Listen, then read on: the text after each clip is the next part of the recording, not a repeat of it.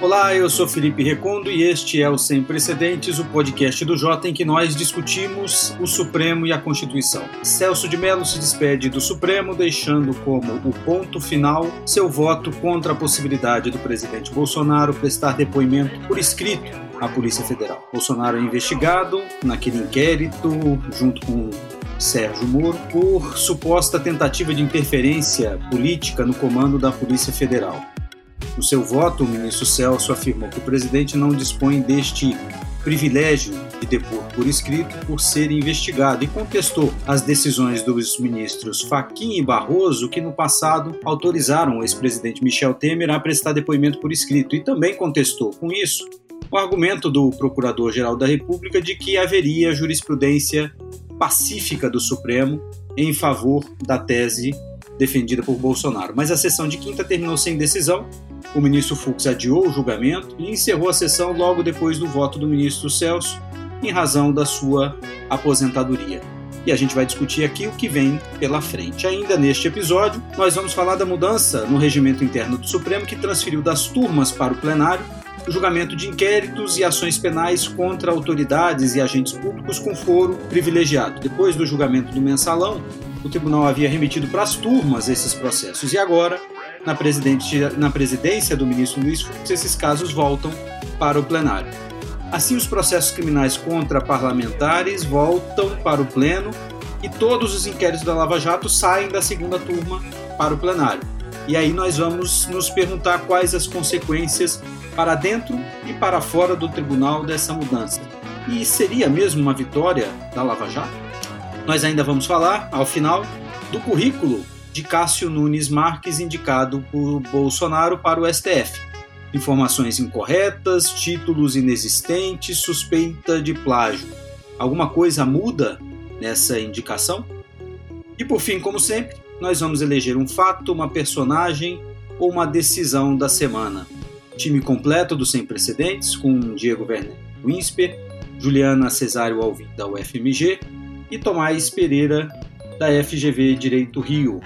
Diego, eu vou começar desta vez com você, perguntando sobre o voto do ministro Celso de Mello, dizendo que Bolsonaro não pode, como investigado nesse inquérito junto com Sérgio Moro, ele não pode prestar depoimento por escrito. Ele fez um voto de 60 páginas aproximadamente, a sessão quase inteira, a primeira parte da sessão. Primeira parte não, porque ela terminou logo ali depois de quatro horas, mas a sessão inteira para a leitura desse voto.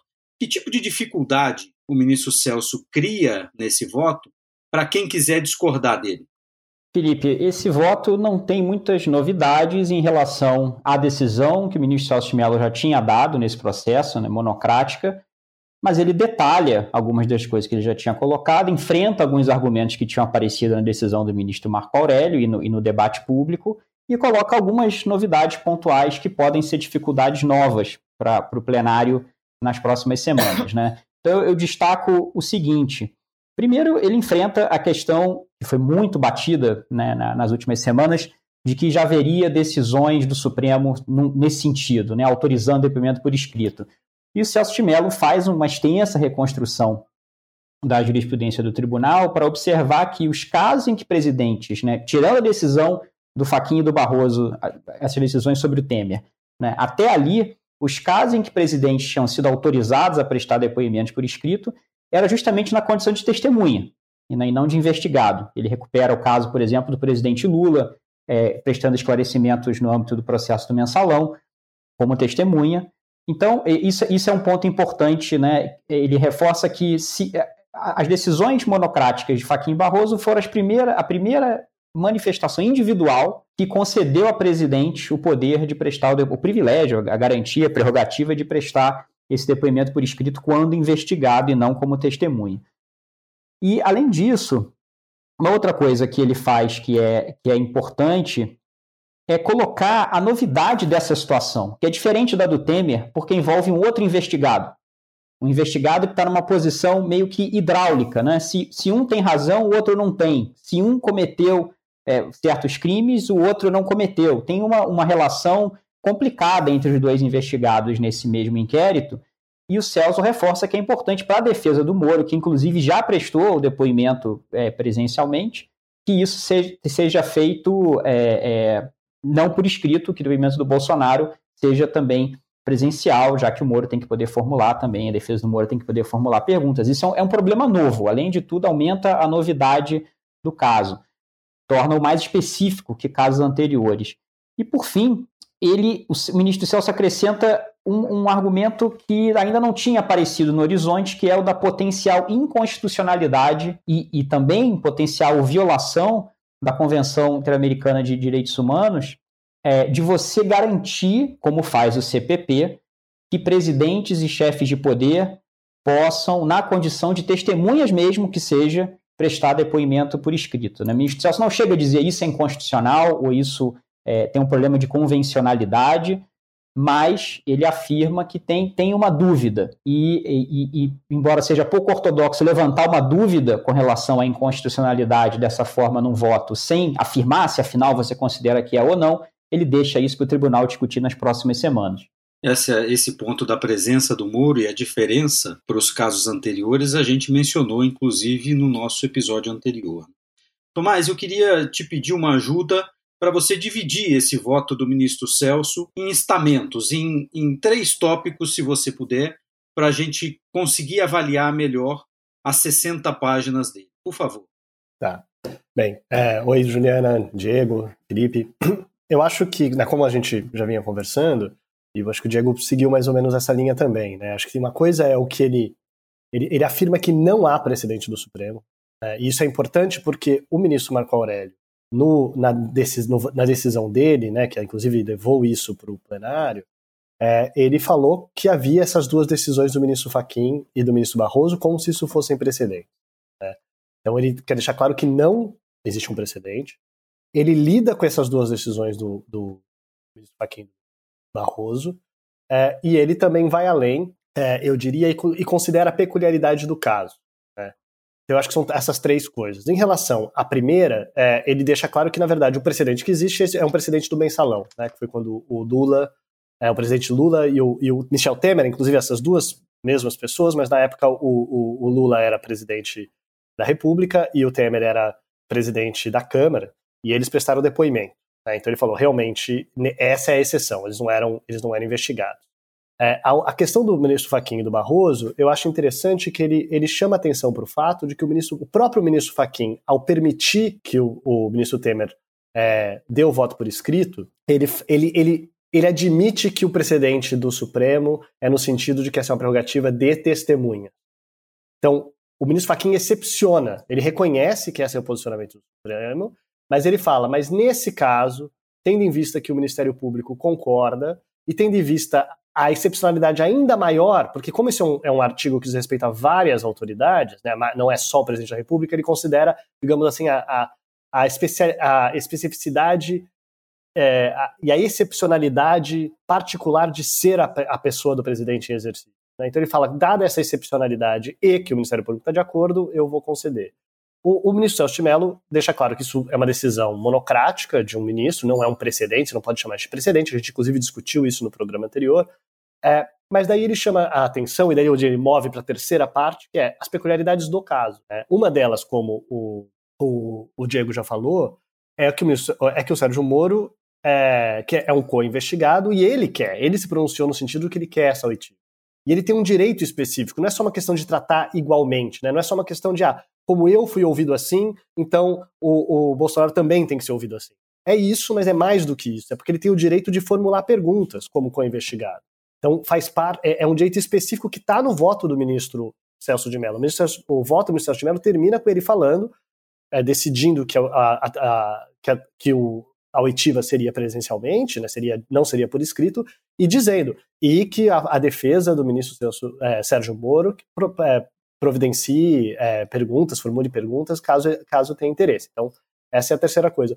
E uma coisa, ele cita o próprio Sérgio Moro, né, a própria manifestação do Sérgio Moro nesse inquérito, e o que o Sérgio Moro diz é a Polícia Federal quer ouvir. Então, de novo, peculiaridade do caso concreto. Então, tem essas duas dimensões, três dimensões. Não é um precedente, né, não, não tem um precedente. Um é a interpretação específica do 221 é, é, não permite isso, não permite isso a réus. E terceiro, mesmo que você achasse que poderia permitir em certos casos em que não é prejuízo, esse caso é um caso específico em que a Polícia Federal se manifestou no sentido de querer ouvir e o co-investigado tem interesse específico nisso e um direito de formular suas próprias perguntas. Juliana, queria ouvir você a sua análise sobre o voto do ministro Celso e que a gente pode esperar para as próximas sessões. A gente não sabe nem se volta na próxima sessão de julgamento esse processo. Mas o que, que você analisa da posição do Celso de Mello? A Recon do Diego Tomás. É, como o Diego e Tomás apontaram, o ministro Celso de Mello ele colocou é, muitos argumentos e trouxe muitos elementos para o debate que deverão ser enfrentados pelo plenário. Eu acho que vai ser interessante observar em que medida ministros, inclusive que já manifestaram posições contrárias a essa do ministro Celso de Mello, então aqui eu estou falando do ministro Marco Aurélio, claro que nesse mesmo processo é, se manifestou, mas também os ministros Faquim e Barroso, né, cujos precedentes são citados no voto, que o Tomás também é, mencionou. Então, eu acho que seria, vai ser interessante ver como esses ministros se comportam diante desse voto tão substancioso do ministro Celso de Mello. Se eles enfrentarão esses argumentos, se eles estarão abertos a eventualmente mudar de posição e em que medida eles vão lidar com todos esses argumentos e todos esses elementos que estão trazidos no voto. Né? De alguma maneira, é, o ministro Celso de Mello, com esse voto, ele é, elevou o nível do debate, né? ele colocou um ônus maior para a discordância. Então, eu acho que vai ser interessante observar como que os demais ministros vão lidar com esses elementos, se eles vão enfrentá-los e se isso vai impactar na sua própria fundamentação. Juliana, você, posso... você acha, Juliana, só, só uma pergunta para Juliana, você acha que tem espaço, Juliana, para uma mudança dos demais ministros? E e qual seria o argumento? Seria, por exemplo, ah, como esse assunto nunca chegou ao plenário, eu vou agora me manifestar pela primeira vez? Seria isso? Eu acho que poderia ser é, também, claro, que os ministros poderiam se sair com base no caso concreto, né? Trazer esse elemento do fato de que não se trata de apenas um investigado, há um outro co-investigado que tem um interesse. E nesses casos específicos, em razão de um elemento de igualdade, da possibilidade de contraditório, é, seria talvez é, diferente né, para aqueles que já votaram em sentido contrário, ou mesmo que diante desses argumentos estão é, revendo a sua posição. Né? Não veria nenhum impedimento a que isso acontecesse. Fato é que é, não é tão comum, mas às vezes acontece, né? Uma, uma, digamos assim, uma revisita uma posição antiga a partir de uma nova perspectiva. Então, dado esse voto né, tão amplo é, é, do ministro Celso de Mello, isso poderia acontecer, né, alterar é, entendimentos anteriores, mas também poderiam adotar essa outra, é, essa outra saída que seria excepcionar essa situação ou criar né, uma distinção específica nesse caso ou em casos parecidos. Mas eu te interrompi e você ia fazer também um complemento sobre isso, né? Eu ia falar isso, é, eu ia falar algo parecido com isso, que era que, na verdade, o, Celso, o ministro Celso de Mello deixou essa saída, né? É, é, eu, eu, não tenho como saber o que, que o ministro Fachin e o Barroso vão fazer, mas eles claramente têm a opção. Eles têm a opção de falar que esse caso é peculiar por conta do co-investigado, eles não precisam é, é, é, né, dizer que mudaram de posição, mas eu diria mais, eu diria que esse é um caso em que eu não me surpreenderia se eles mudassem de posição. Dizendo que o plenário nunca tinha decidido sobre isso e que agora no plenário. E não só pelo fato do voto do ministro Celso de Mello ser tão detalhado né, e, e, e, e, ter se preocupado tanto em trazer o maior número de possíveis de fundamentos para isso, mas pela própria questão de quem é o ministro Celso de Mello. Né? Então tem uma parte aí que é mais pessoal. Eu, eu, eu, eu acho que os ministros. Seria até quase que uma homenagem ao ministro Celso de Mello na sua aposentadoria dizer mudei de posição é, diante do brilhantíssimo voto do ministro Celso de Mello. Eu estou dizendo que isso vai acontecer, mas eu estou dizendo que de todos os ministros daquele plenário, eu consigo imaginar isso acontecendo por ser o Celso de Mello, é, por do outro lado serem o ministro Fachin também, mas por ser o Celso de Mello e por ele estar se aposentando. E daí poderia, inclusive, isso ficar como parte da biografia do Celso de Mello, né? Aquela coisa que pessoas vão lembrar que no seu último voto ele deu um voto que, inclusive, isso fica até com aquele contra-argumento, né? Dizem que não mudamos de posição, às vezes nós mudamos, está aqui a prova, então eu consigo imaginar isso acontecendo. Não estou dizendo que isso vai acontecer, consigo imaginar. E assim, e também é claro que, até porque não precisa acontecer. Eles estão numa situação que eles têm uma saída lateral, quer dizer, no caso concreto, a Polícia Federal se manifestou pela oitiva, tem um co-investigado que quer a oitiva, então eu vou, vou decidir só o caso concreto e deixo isso para um dia futuro, para um caso futuro, que pode acontecer, né? Presidentes sendo investigados pelo Supremo, infelizmente, está se tornando cada vez, é, ou felizmente, está se tornando algo menos incomum. É, e eu acho que nesse sentido, o ministro Celso de Mello, pensando nesse cenário mais provável, eu concordo que é o mais provável, não é dizer estamos mudando por essas razões, mas olha como o caso concreto é diferente, como vocês mencionaram, ele criou, na verdade, uma, ele facilitou uma posição diferente, né? Talvez não para todos os ministros, certamente não para o ministro Marco Aurélio, que acho que já já está amarrado nessa, nessa, nesse seu voto. Mas para os outros que ainda não falaram, acho que talvez o voto do ministro Celso de Mello, por conta do que vocês mencionaram das particularidades, possa ter facilitado a uma posição no sentido de que, nesse caso, o depoimento não pode ser por escrito. o, que, porque, o, que, é... desculpa, o que é diferente do que o ministro Celso está dizendo, né? Ele não está dizendo que é só para esse caso. Então não seria como se a posição dele tivesse prevalecido no geral. Ele vai ganhar, talvez, nesse caso específico, mas não significa que a posição geral dele prevaleceria acho mais difícil. Eu, eu, acho também uma questão de contexto é que esse caso é um caso pouco importante que é importante. Né? Então ele é importante por ele afetar o presidente da República, ele é importante pelo seu valor simbólico em relação de é, né, prerrogativas da presidência no processo penal, do seu valor simbólico em termos de né, como que nós interpretamos é, privilégios numa república, né? tem, tem todo esse valor simbólico, mas na prática a gente tem que lembrar que isso é uma decisão num inquérito né, sobre a oitiva de um investigado que tem o direito, inclusive, de permanecer em silêncio. Né? Então, é, é, isso também é um contexto, né, é, em, digamos assim, que está todo mundo de olho, o presidente está preocupado com isso, a gente sabe que as, é, tá todo, é, isso pode ser importante simbolicamente no mundo da, da, da, das narrativas e do Twitter e, e de como as pessoas falam e percebem o que o tribunal faz ou o que o tribunal não faz, mas na prática essa decisão, quem quer que ganhe, ninguém está sendo preso amanhã, ninguém vai deixar de poder, né, ninguém está perdendo direito político. Né? Então a gente viu o Supremo tomar decisões muito mais impactantes no cenário político do que essa. No final das contas, é, o, o, o máximo que pode acontecer é o presidente Bolsonaro ter que depor pessoalmente, se quiser, é, ou se ele não quiser, ele pode, claro, ficar em silêncio. Ele não precisa falar nada, né? Ele não precisa depor, é, é, se ele não quiser, porque é uma prerrogativa dele como investigado. Então, é, é, isso também facilita, né? Quando a gente pensa de contexto, de, é, diminui um pouco o que está em jogo.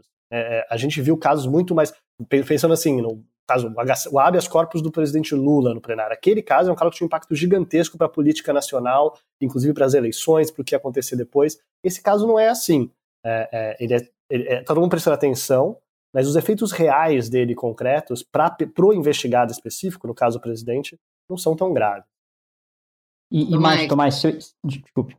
Não, desculpa, Diego, eu ia falar, não são tão graves a princípio, né? É que também os agentes não têm todo o controle sobre o que, que vai acontecer com aqueles fatos e as proporções que vão se tomar e, e as narrativas que podem ser construídas a partir dali. Então, é, acho que você tem toda a razão ao apontar que isso não deve ser, não deveria ser é, um caso nem tão controverso, nem que tenha tanta voltagem política envolvida. Mas se vai ou não, eu acho que depende do comportamento daqueles é, envolvidos a partir desse caso e das narrativas que eles vão querer construir a partir dessa decisão que virá. Não, do comportamento, claro, e também só para lembrar, claro que se o presidente Bolsonaro, né, se a decisão for no sentido que ele tem que ser ouvido pessoalmente, ele resolve ir lá, ele resolve dar um depoimento, e no seu depoimento ele fala coisas que o auto-incriminam, né, teoricamente pode acontecer. Então, assim, não estou dizendo que é uma decisão sem qualquer possível consequência real. Pode ter consequências muito reais e talvez as pessoas estejam, inclusive, particularmente preocupadas com sendo esse o presidente que ele fale coisas que talvez não devesse. É, é, a gente não sejam o seu próprio interesse. Então, assim, é verdade que isso também. É, você tem toda a razão. Acho que são duas coisas diferentes. Uma é como que ele vai reagir a uma decisão negativa, pode ter um impacto importante, mas o outro é, mesmo que ele aceite a decisão e ele for lá, ninguém sabe o que vai acontecer nesse depoimento, o que, vai ser dito, o que, não vai ser dito, e isso pode ter consequências reais é, é, no inquérito. Né? E, e, se eu entendi corretamente o voto do ministro Celso de Mello, ele reconhece que caso, é, mais do que ir e ficar em silêncio, caso o presidente Bolsonaro se recuse a ir, nada pode ser feito também. Né? Não é possível você conduzir coercitivamente o presidente. Se eu entendi corretamente, essa não seria uma consequência possível é, do presidente Bolsonaro se, além de ir e ficar em silêncio, decidir não ir, simplesmente. Né? Ele também então, essa também fica uma opção que me parece sinalizada pelo ministro Celso Mello em vários trechos do voto dele. E que é importante também nessa diferença, porque é exatamente a diferença do outro voto polêmico do ministro da outra decisão polêmica do Celso de Mello, que dizia a respeito a testemunhas e que falava de condução coercitiva sob vara, né? Naquele caso, ele inclusive falou sobre a possível condução sob vara é, de autoridades, no caso do Exército. É, não, não é isso que está em jogo aqui. Ele não está ameaçando o presidente da República de jeito nenhum de ser conduzido sob vara, é, caso prefira e não depor. Acho que tem toda razão. Representou para mim, senhor, senhor, senhor presidente, senhora ministra, senhores ministros, senhor representante do Ministério Público, uma honra imensa o haver sido guindado à Suprema Magistratura nesta alta corte onde a convivência com as eminentes juízas e com os eminentes juízes que o integram tornou um imenso fator de aprendizado e de notável experiência para mim, especialmente quando o Supremo Tribunal Federal se viu confrontado com graves desafios comprometedores da institucionalidade delineada pela Constituição da República. Eu queria que a gente passasse para o próximo ponto. Vamos falar sobre a mudança regimental liderada pelo presidente, o ministro Luiz Fux, que transferiu das turmas para o plenário o julgamento de inquéritos e ações penais. A gente é, viu quando o tribunal fez o movimento contrário, né, tirou do, do plenário e levou para as turmas, agora vemos um movimento distinto. E eu queria ouvir a Juliana, uma análise sua, Juliana, sobre os efeitos dessa decisão, as causas dessa decisão e o que, a gente pode esperar também como efeito sobre a Operação Lava Jato. Eu acho que tem alguns pontos que vale a pena a gente destacar. Né? Primeiro, é o que, qual seria o objetivo de transferir para o plenário? Né? Parece que seria talvez tirar de uma turma em que está se formando uma maioria contrária à Lava Jato, então diluir esses votos num, num corpo deliberativo mais amplo, né, que contaria com os demais ministros, e também trazer mais visibilidade, né, mais atenção pública para esses casos, porque o plenário é geralmente, tradicionalmente, né, aquele lugar que recebe mais atenção, mais cobertura, etc. Mas acho que no atual contexto vale a pena a gente se perguntar em que medida esse movimento vai ter, de fato, esse efeito, né? E isso por várias questões. Né? Primeiro, porque desde o auge né, da Lava Jato, em que o Supremo estava é, mais alinhado com, a, com, aquele espírito né, da Lava Jato, é, vários ministros, ou pelo menos alguns ministros, mudaram de entendimento sobre a operação, sobre os seus métodos e até sobre as suas consequências para o campo político. Né? E isso vale para os ministros da segunda turma, mas também para os demais ministros, né? os ministros também da primeira turma. Então é possível que o, aquele plenário né, mais favorável à Lava Jato que já existiu, ele não exista mais, né? porque o, alguns ministros é, revisitaram aí seu entendimento, mudaram a sua perspectiva, a sua visão sobre a operação. E isso a gente percebe, por exemplo, na, na virada né, mais recente da questão da prisão em segunda instância. Né? O, o tribunal fez um movimento em 2016 para admitir essa prisão em segunda instância e em 2019 também o plenário volta e passa a inadmitir essa prisão em segunda instância. Um outro elemento também que vai pesar aí nesse, nesse plenário é a aposentadoria do ministro Celso de Mello e a futura aposentadoria do ministro Marco Aurélio. Né? A gente vai ter duas substituições aí breves que vão, em breve, que vão impactar nessa dinâmica e, e talvez nesses casos relacionados à Lava Jato. E um outro fator que eu acho que é relevante, que mitiga um pouco a questão da visibilidade e da projeção que o plenário tradicionalmente tem, porque tradicionalmente o plenário é que era televisionado e transmitido é, pela internet, né? Com a quarentena isso muda, então as turmas também é, passam a ser transmitidas. E com a quarentena e com a pandemia de Covid, o Supremo, a gente já falou disso aqui várias vezes, expande o uso do plenário virtual, né? Que é aquela, aquela forma de decisão que não é transmitida e que, na verdade, eles nem se encontram é, para deliberar, né? Cada um dá os seus votos no intervalo mais ou menos de uma semana e esses votos são somados e o resultado é, é apresentado ao final. Então não está claro também o quanto que esses é, julgamentos relacionados à Lava Jato, as decisões relacionadas a esses casos, podem ser tomados no plenário virtual. Então, primeiro, não dependeria do presidente Fux para ser pautados, porque o plenário virtual, né, o próprio relator libera o caso. E segundo, tem muito menos visibilidade, até talvez, do que as decisões na turma que acontecem por videoconferência.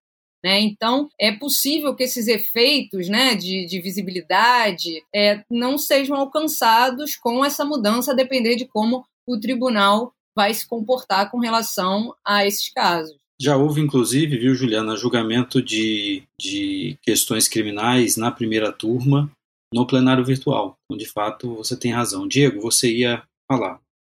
Quando esse debate da transferência do, da competência para jogar essas autoridades do plenário para as turmas aconteceu, após o mensalão, em parte era uma reação à experiência específica do mensalão, que foi traumática para a pauta do tribunal, né? seis meses decidido um caso só. Mas havia algo ali, além de uma questão de quantidade de processos, né? que é um argumento que tem aparecido agora. Não era uma questão simplesmente de, olha, a gente não vai conseguir dar conta desse jeito da quantidade de ações penais que a gente tem para julgar. Isso, isso é um fato, é parte do problema, mas havia uma outra coisa. Não de gestão de processos, mas de identidade do tribunal. Né? E vários ministros na época, inclusive o ministro eh, Barroso, batia nessa tecla dizendo: é, tudo bem, isso é, uma, isso é competência do Supremo pela Constituição, mas não é, não deveria ser a nossa prioridade se a gente quer se construir como tribunal constitucional, né? E, e, esse é um problema que permanece, ainda que você tenha instrumentos de gestão de processos melhores hoje, né, com, com plenário virtual, por exemplo, como o ministro Toffoli enfatizou muito na gestão dele, a quantidade, como você conseguiu lidar com mais processos colegiadamente, não pelo plenário, mas pelo plenário virtual, é, é, mesmo assim, o plenário do Supremo continua sendo um dos bens mais escassos da República. Né? É muito difícil você conseguir espaço para um caso ser julgado ali.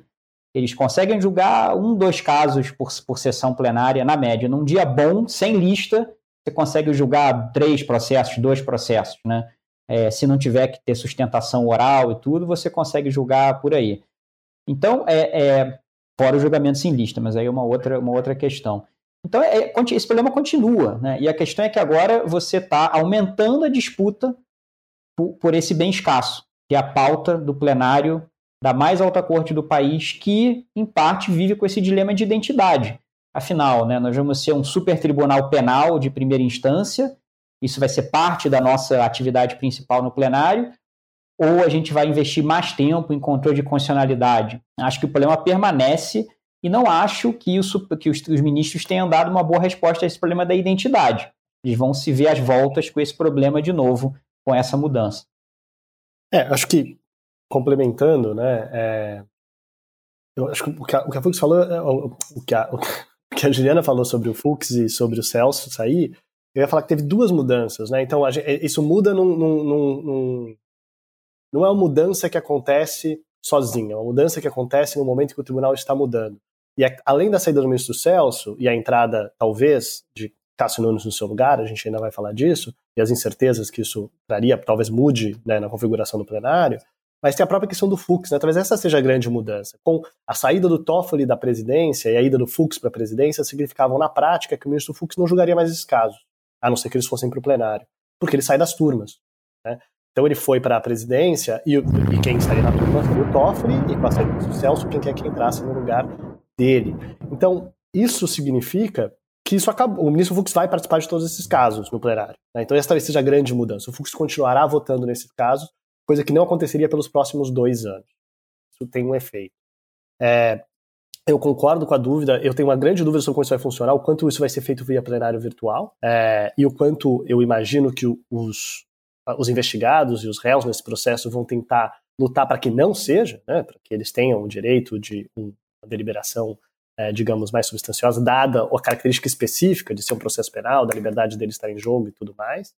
É, mas isso me chama atenção para o seguinte, que é esses casos, né, isso na, indo na linha do que o Diego falou, esses casos são casos muito peculiares para o tribunal, porque eles são casos, na prática, casos de primeira instância. Né?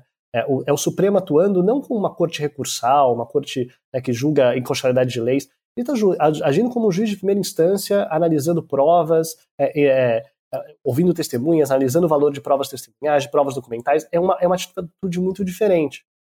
E daí, é, eu fico na dúvida o quanto o plenário virtual é um lugar onde isso funcionaria da melhor maneira possível. Acho que, acho que tem, todos os problemas do plenário virtual talvez sejam acentuados nesse tipo de, de situação. Né? Mas tem uma outra questão que é, em certa medida, levar isso para o plenário, eu, eu acho que eu chamaria atenção para o quanto isso representa também uma falha do Supremo e não uma vitória. O que eu quero dizer com isso? Tem dois tipos de problemas diferentes que poderiam existir desses casos serem julgados pelas turmas. Né? É, um seria que, como tem análise de fato, é verdade que você esses fatos sendo analisados por 11, sendo analisados por 5, pode ser que na prática formem-se maiorias diferentes sobre se as provas estão lá. Né? Então isso teoricamente beneficia é, o réu que ele seja analisado pelo maior número de pessoas. Mas só se de fato eles fizerem isso, só se esses 11 de fato forem se debruçar sobre essas provas, sobre esses documentos, né? e não se for simplesmente algo que é chancelado é, no, no, no, em votos que não dialogam um com o outro. Então poderia ser um problema. Mas a outra coisa é, na prática, na prática, o grande problema das turmas nesses casos, que a gente sabe para quem é o Supremo, não é um problema dos fatos desses casos, é um problema de jurisprudência. É o fato de que existem algumas teses jurídicas, algumas teses de direito processual penal que prevalecem numa turma e não prevalecem na outra. Né? Esse é um problema que não deveria existir no tribunal, mesmo se os casos continuassem sendo julgados pelas turmas. Porque num, processo, num tribunal normal, esses temas, quando houvesse divergência entre as turmas, iriam para o plenário, o plenário afirmaria a sua tese, e as turmas, tanto a tese jurídica, a reproduziriam. Claro que no caso concreto, né, os fatos eles vão, vão, vão ser analisados por aqueles cinco juízes, mas a tese jurídica, uma, mesmo havendo discordância, uma vez pacificada pelo plenário, deveria é, não ser mais questionada nas turmas. Em parte, esses casos vão para o plenário e a gente vê diferenças pela inabilidade do tribunal de fazer com que as turmas obedeçam precedentes do plenário, né? E o que é um problema. A ironia é um tribunal que tem essa função em relação ao país, é um tribunal que tem como função estabelecer um entendimento jurisprudencial que seja seguido por todos os juízes do país, tem uma dificuldade que as suas duas turmas sigam o plenário.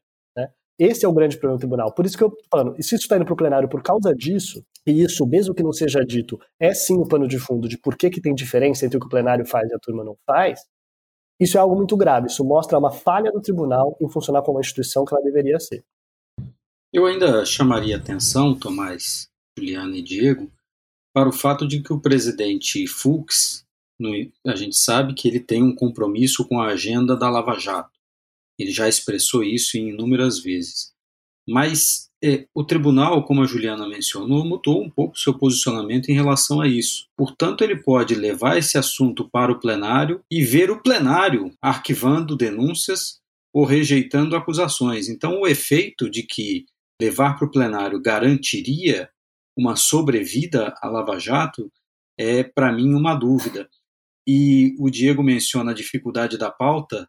Nessa semana teve julgamento do caso do Valdir Raup, ex-senador do PMDB, Valdir Raup. E a turma demorou uma sessão inteira para julgar a ação penal e não conseguiu terminar a dosimetria. Imagina isso no plenário. Nós temos aproximadamente 50 sessões, 50 e poucas sessões no ano.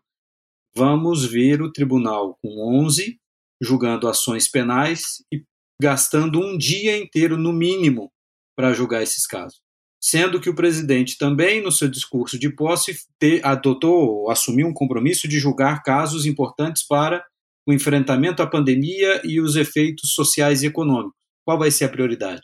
E imaginar discutir prova, fato, no plenário virtual, um somatório de voto escrito, aí é, aí é complicado. Aí vai ser realmente bastante difícil. E ainda tem uma outra consequência mencionada pelos, pelos ministros, que é os casos que já foram julgados pela turma, em que cabem embargos infringentes, os infringentes vão para o plenário, portanto, em casos de condenação, talvez o plenário reverta a condenação. Então, tem um sinal todo trocado nessa história, e a gente ainda viu o ministro Fux é, ser contestado como presidente pelo ministro Gilmar Mendes por não ter compartilhado a alteração regimental previamente. Então, me pareceu uma, uma decisão calculada pelo ministro Fux, estratégica para ele, mas cujos efeitos a gente não tem a menor ideia de quais serão. Mas, de qualquer forma, a mim me parece, e isso serve de aviso para outras situações, é que reformas regimentais devem ser primeiro avisadas uh, aos ministros para serem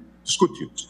É, de fato, não faz sentido a gente chegar do almoço e receber a notícia de que tem uma reforma regimental que será votada. Não, a verdade é que, é, bom, Excelência me perdoe, mas eu sempre fui de prestigiar os presidentes, inclusive como vice-presidente, e votei inúmeras propostas regimentais no momento imediato. Mas Vossa Excelência tem todo o direito de se manifestar nesse sentido, e eu peço vênia, eventualmente. Não, é, é, é, é, devemos sempre lembrar isso. É, o presidente é um coordenador de iguais. Isso é fundamental. Sim. É, é preciso dialogar. E isso, todos nós nos habituamos a isso. Eu queria passar, por fim, para nós falarmos sobre indicação de Cássio Nunes para o Supremo. E a gente viu desde o início, é, nós já não, não tínhamos falado isso no programa anterior, mas já tínhamos visto algumas imprecisões ou a gente tinha algumas dúvidas sobre o currículo dele, sobre algumas informações que estavam no currículo. E aí, essas, nessas últimas duas semanas, ou desde que a indicação foi feita, essas contestações apareceram. E eu queria ouvir o Diego sobre isso, sobre quais os efeitos que também esse tipo de imprecisão, para falar no mínimo, de imprecisão no currículo do Cássio Nunes Marques pode gerar na sua indicação para o Supremo. Diego, eu queria que você avaliasse isso para a gente. Currículo e indicação para o Supremo. Felipe, o primeiro ponto de partida é que a Constituição não exige nenhum item específico no currículo, né? Você não precisa ter doutorado, você não precisa ter sido ministro, você não precisa nem ter sido desembargador ou juiz, como bem sabemos. Então, essas são críticas a, a, a problemas de eventual incorreção, né, equívocos, é, desinformação no currículo, mas que não, não são em si uma discussão né, se um candidato que tem essas, um indicado que tem esses elementos no currículo, supondo que tudo ali for, for esclarecido, se tem notável saber ou não. Eu queria deixar bem claro essa premissa. E aí, para né, é, é, ir direto para a sua pergunta, o que, que afeta? Primeiro, vamos ver só o que aconteceu rapidamente. Né? A gente tem problemas de variadas ordens. Primeiro, você tem coisas que ele coloca no currículo e que a gente não sabe exatamente o que são. Então, por exemplo, a referência ao pós-doutorado, né, que virou quase que um, um, um fetiche, um talismã, assim, da, da academia sobretudo no, no, direito, é muito comum as pessoas colocarem o pós-doutorado, sendo que, na verdade, é um período que você passou, período de duração indefinida que você passou fazendo pesquisa numa universidade e depois ser doutor, só isso. Não é um título maior que de doutor, nem é um título, né? E, e aí, me parece que não é, não é um problema o, o, Cássio Nunes, o Cássio Marques Nunes ter colocado que é pós-doutor, porque é, é um problema, mas é um problema que toda a área do direito comete, né? Assim, isso tá, tá, muita gente erra junto com ele nisso, mas está errado. O problema é o fato de que está dito que o pós-doutorado foi feito ao mesmo tempo que o doutorado, e tudo mostra um grande desconhecimento da, da, de como funciona a academia, até né, numa área em que essas coisas já são confusas mesmo, como é o caso do direito. É, isso eu não acho que vai ter um grande peso na discussão é, sobre, sobre a indicação dele em si é que, ao tentar esclarecer essas coisas, algumas das coisas que estão sendo ditas é, complicam mais a situação, né? Mostram desconhecimento, começa a haver é, é, problemas né, na, na, no enquadramento de uma coisa no currículo. Na verdade, foi uma coisa muito menos relevante que foi feita lá na universidade estrangeira, como o caso desse, desse curso de extensão pós-grado. Nada me parece, né, não são coisas realmente fatais. Só que aí Nessa, nessa coisa de você ir investigando essas linhas do currículo, começam a aparecer outras coisas. Tem um problema do plágio que está sendo é, levantado e que a universidade, pelo, pelo que a imprensa deu conta, a universidade é, portuguesa vai, vai apurar, não sabemos o resultado da apuração ainda. Mas com duas semanas ainda, né, é, entre uma e duas semanas, né, tem uns dez dias até, duas semanas, né, Exato, né, que tá, exatamente, no dia 20, né? exatamente. né? É dar tempo dessas coisas se desenvolverem e aí virarem, se, se, né, se essas apurações se confirmarem, virarem coisas mais graves. Mas então eu vou concluir separando duas coisas. Tem é, problemas na maneira como ele fala do currículo e como ele formula o currículo, que são problemas gerais da área do direito. Continuam errados, né? mas são coisas que muitas pessoas fazem também. Tem, tem é, é, enrolações específicas que aparecem nas, nas respostas, nos esclarecimentos, que geram mais dúvidas ainda. E tem coisas que são realmente é, graves se se confirmarem, em relação às quais a gente não tem é, a confirmação como essa do, do, do plágio. Né? Então temos que esperar para ver como essas, esses três níveis diferentes vão interagir nas próximas semanas. Mas eu queria só enfatizar esse um ponto, o primeiro ponto, assim, para além do caso do Cássio Marques Nunes, acho que é muito importante que a gente né, use esse, esse episódio para pensar numa, numa fetichização de títulos que existe na área do direito, que, que é comum na área de, de profissões jurídicas, e as pessoas acabam colocando no currículo coisas que elas não fazem ideia do que significam de fato, elas não fazem ideia do que significa em outros países, elas acham que entendem, mas não entendem. Então, acho que também é um, é um momento para pensar, para além da indicação específica, a instrumentalização que ocorre né, em, em, por parte de muitos profissionais do direito, às vezes para tentar, com isso, confirmar o seu notável saber para ser indicados para cargos importantes, é, é, de irem empilhando esses títulos, às vezes de uma maneira completamente equivocada, que não reflete de modo algum a substância do que é academia e do que, que esses títulos deveriam se referir. E, e, lembrando, Diego, no Supremo hoje nós temos, por exemplo, o ministro Celso, que está deixando o tribunal, só tem graduação, não tem mestrado nem doutorado. Ministro Marco Aurélio, a mesma coisa, não tem nem mestrado nem doutorado. O ministro Peluso mencionou uma vez, ele iniciou as disciplinas para mestrado e doutorado. E ele disse que depois que ele virou juiz, ele falou: Eu não tenho mais tempo para levar a academia a sério, porque eu tenho que julgar os meus processos, eu tenho que decidir os meus processos. Então ele também é, abandonou, digamos assim, né, o estudo acadêmico. Então não é necessariamente uma credencial necessária, né? mas de fato houve essa, como você disse, essa fete. Como você, qual, qual é a, a expressão? uma fetichização, né? Transformar, é, é, mas você, você não tem a impressão de que isso vai ser um obstáculo? Eu, eu ouvi essa semana no Senado alguns é, parlamentares que são da base de apoio ao governo dizendo que depois que Faquin foi aprovado, com todas as dificuldades que enfrentou políticas, qualquer um passaria é, e ainda mais sendo algo que eles consideram meio fluido, meio etéreo, não é algo que configuraria uma fraude especificamente, mas, como você disse, uma grande bagunça, eles não acreditam que haverá um, um obstáculo. Você também acha que, que não necessariamente isso seria suficiente para impedir, né? O que a gente sabe de episódios passados é que essa, essa qualificação do candidato, né, quanto mais inequívoca ela é, mais ela facilita o trabalho político mas em última instância o trabalho é político, né? É uma dinâmica política. É, você precisa de uma, relação muito boa com o Senado para aprovar um candidato que seja objetivamente visto como pouco qualificado. Né? Faquim, você observou que foi uma, uma indicação difícil, mas o currículo do ministro Faquim é um currículo é, é, é, é muito, muito, muito bom e está no, no, no, top de como o direito é praticado ensinado no Brasil. Ele tem todas as credenciais que você poderia é, esperar né, para configurar essa presença na profissão jurídica, na academia, enfim. É, e, e, foi difícil, como você observou. Ou seja, né, no fim das contas, é, é, é a, a, qualificação ela, ela modula essa dificuldade da política, mas a decisão e o trabalho, em última, em última instância, é político. Mas, mas Felipe, eu, eu, eu, quero só separar então duas coisas. Uma coisa é né, o que eu acho que vai acontecer. Outra coisa é o que, que você claro. o que, que, você diria que preenche o requisito de notável saber ou não. Né? O Senado pode decidir aprovar e a gente pode continuar dizendo, é, mas né, onde está o notável saber jurídico deixa daquele candidato? Né? E mais ainda, é possível que, no fim das contas, esse notável saber é, esteja lá, mas também estejam erros graves no currículo que a gente precisa chamar atenção, precisa dizer, não, não é porque o Senado aprovou, o Senado não está aprovando as falhas no seu currículo, né? não é um vício a ser sanado por uma decisão do Senado.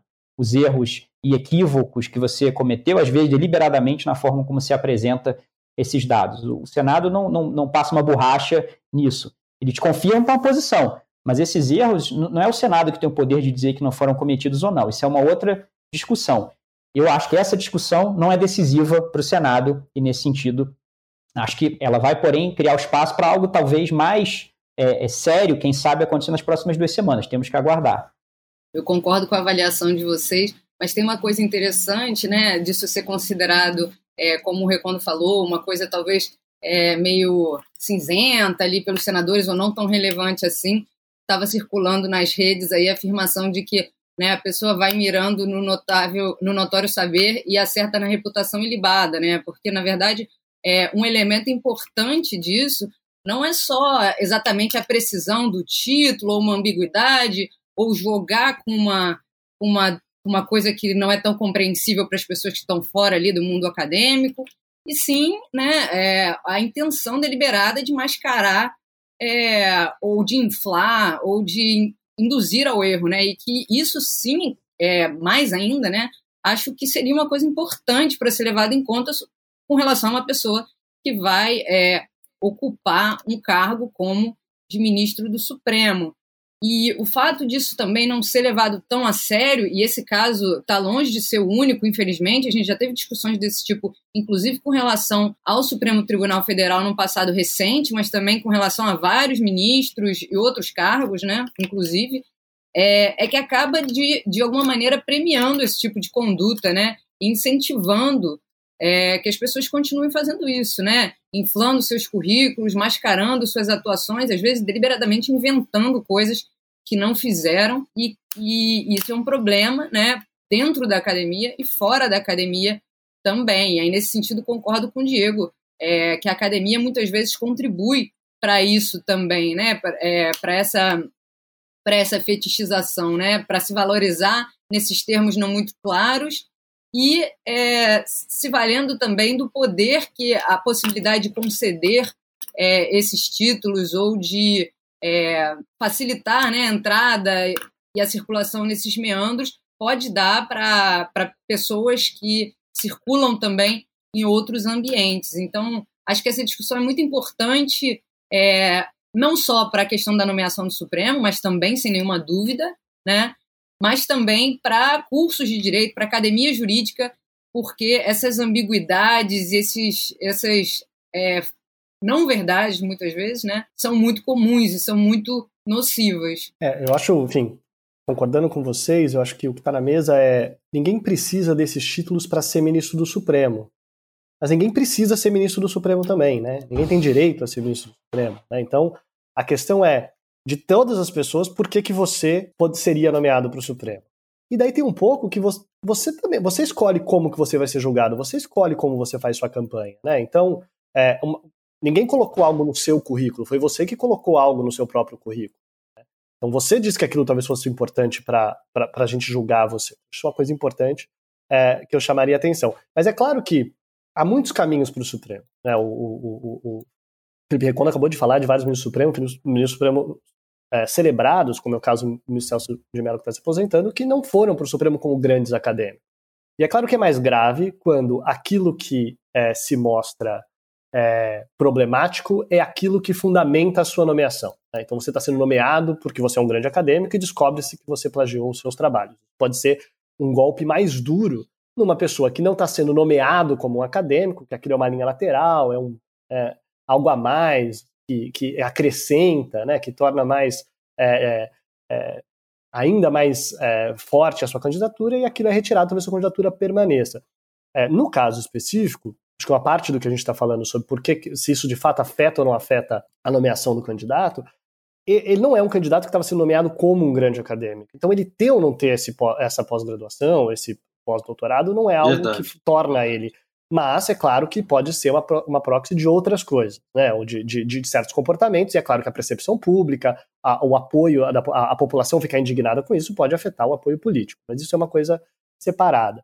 É, o que eu chamaria atenção, talvez, é você quebrar em duas coisas. Então, o que isso, o que significa para o Cássio Nunes, aparentemente para o Cássio Nunes e para sua nomeação, talvez não seja algo particularmente tão grave, por mais que certamente não está sendo um momento fácil na vida dele, é, ter que ficar respondendo por essas coisas.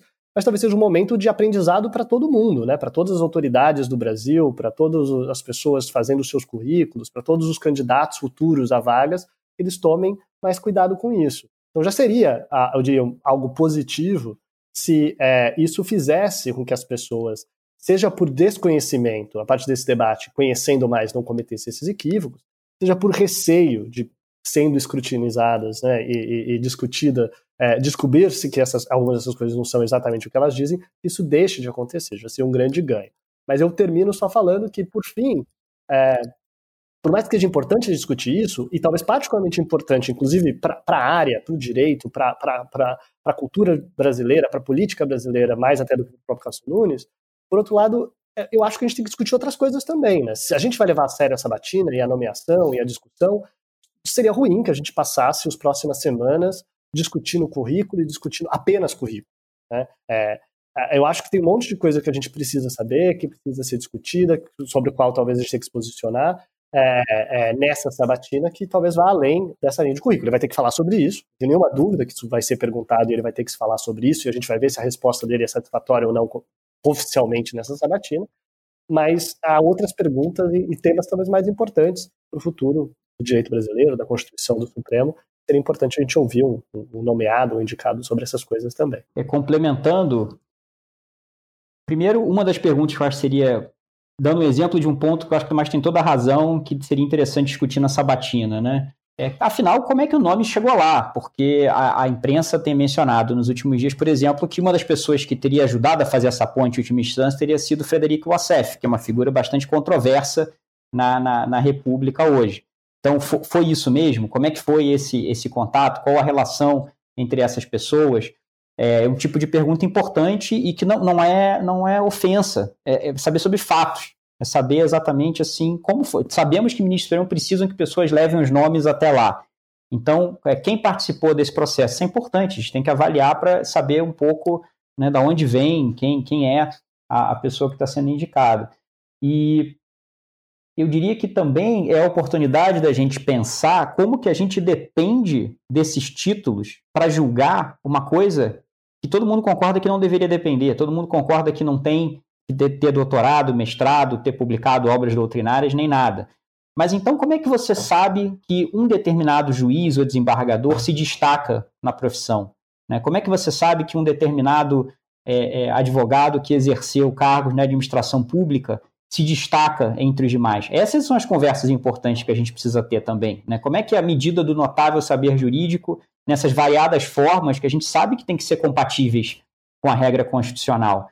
Né? Então, é, é, é, não só considerar que os títulos acadêmicos estão sendo fetichizados, não são necessários nem suficientes, mas então olhar para esse grande vazio, que é essa conversa é, incompleta que a gente tem, né, de como aferir a, a, qualificação e a excepcionalidade, a excelência dos candidatos, para além desses marcadores no currículo e para além do simples fato de que ocupou certos cargos. O que foi feito nesses cargos que faz a gente pensar que essa é uma pessoa que se destaca com uma liderança naquele percurso específico que ele ou ela escolheram?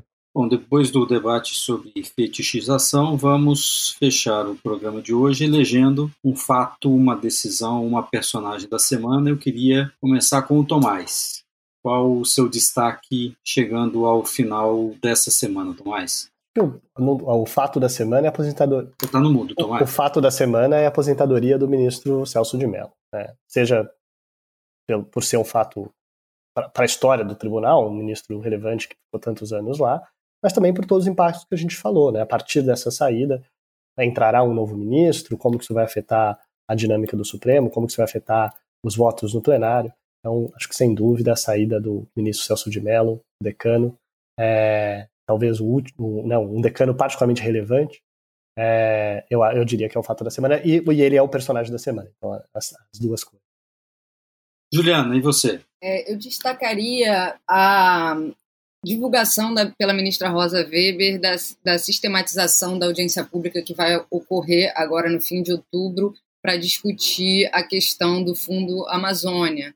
Né, o tribunal ele tem é, se colocado aí como é, talvez até um protagonista nessa discussão sobre o meio ambiente. O ministro Barroso realizou uma audiência pública sobre questões ambientais agora no final de setembro e a ministra Rosa Weber então dá continuidade a essa agenda com essa nova audiência pública que vai ocorrer nos dias 23 e 26 de outubro, em que vão se discutir uma série de questões relacionadas a recursos para o cumprimento de política pública relacionada ao meio ambiente, dados, é, com vários especialistas. Acho que vai ser é, interessante de observar pela audiência pública em si e pela questão discutida em si, mas também é, como mais um elemento, mais um capítulo dessa atuação do Supremo com relação ao meio ambiente. Diego, e você, para nós fecharmos?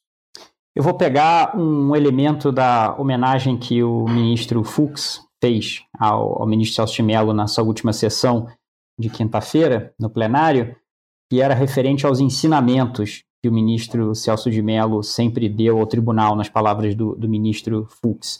E eu fiquei pensando que valeria destacar dois tipos de ensinamentos, né? Que, primeiro, o ministro Celso de Mello como um erudito que traz informações que os outros não têm, né? Eu não, não sei se essa seria a principal contribuição do ministro Celso de Mello, né? Como alguém que revela algo que os outros ministros não soubessem, apesar do seu amor pela, pela história do tribunal e da sua memória prodigiosa sobre esses fatos.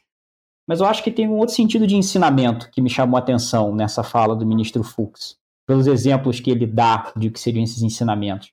O ministro Celso como alguém que às vezes fala coisas que não são em si novidade, mas que ele fala com um tipo de autoridade moral e intransigência que tem uma função não informativa, mas talvez pedagógica. Né? As frases dele sobre como ninguém está acima da Constituição numa democracia, numa república, por exemplo. Né? Isso é um ensinamento no segundo sentido, não no primeiro. Então, fiquei pensando nesse final de carreira do ministro Celso de Mello no Supremo, né? quais desses ensinamentos do segundo tipo, de fato, é, terão efeitos e permanecerão na jurisprudência do tribunal daqui para frente. Eu também faço coro com o Tomás, não tem como fugir, aposentadoria fato da semana, e aproveito para fazer o merchan, porque em breve vão sair dois livros sobre o ministro Celso de Mello, um organizado por mim e pelo Diego, e o outro organizado também por mim com Marcelo Proença, advogado e ex-assessor do ministro Celso de Mello. Esse a gente já vai compartilhar a capa hoje com uma lista que o ministro Celso fez a nosso pedido com os 70 principais votos dele ao longo desses 31 anos. Chegamos ao final e já faço aqui o spoiler. O próximo programa, acho que nós poderíamos, faço essa sugestão, já sugestão barra compromisso, vamos levantar as questões para a sabatina de Cássio Nunes Marques. Vamos falar bastante sobre isso. Então se preparem, vão anotando as perguntas aí. Semana que vem tem mais sim precedentes. Obrigado, gente. Até semana que vem. Obrigado. Obrigada. Obrigado. Até lá. Nós voltamos na próxima semana, portanto, para falar da sabatina de Cássio Nunes Marques na Comissão de Constituição e Justiça do Senado e vamos aqui levantar algumas questões que nós gostaríamos que fossem feitas ao candidato à vaga de Celso de Mello. Eu sou Felipe Recondo, produtor e apresentador do Sem Precedentes, que teve na edição o apoio da F451. Eu sou muito grato é, pelas palavras é, que me honram, sobretudo. E, e me despeço com um adeus dessa colenda segunda turma. Obrigado.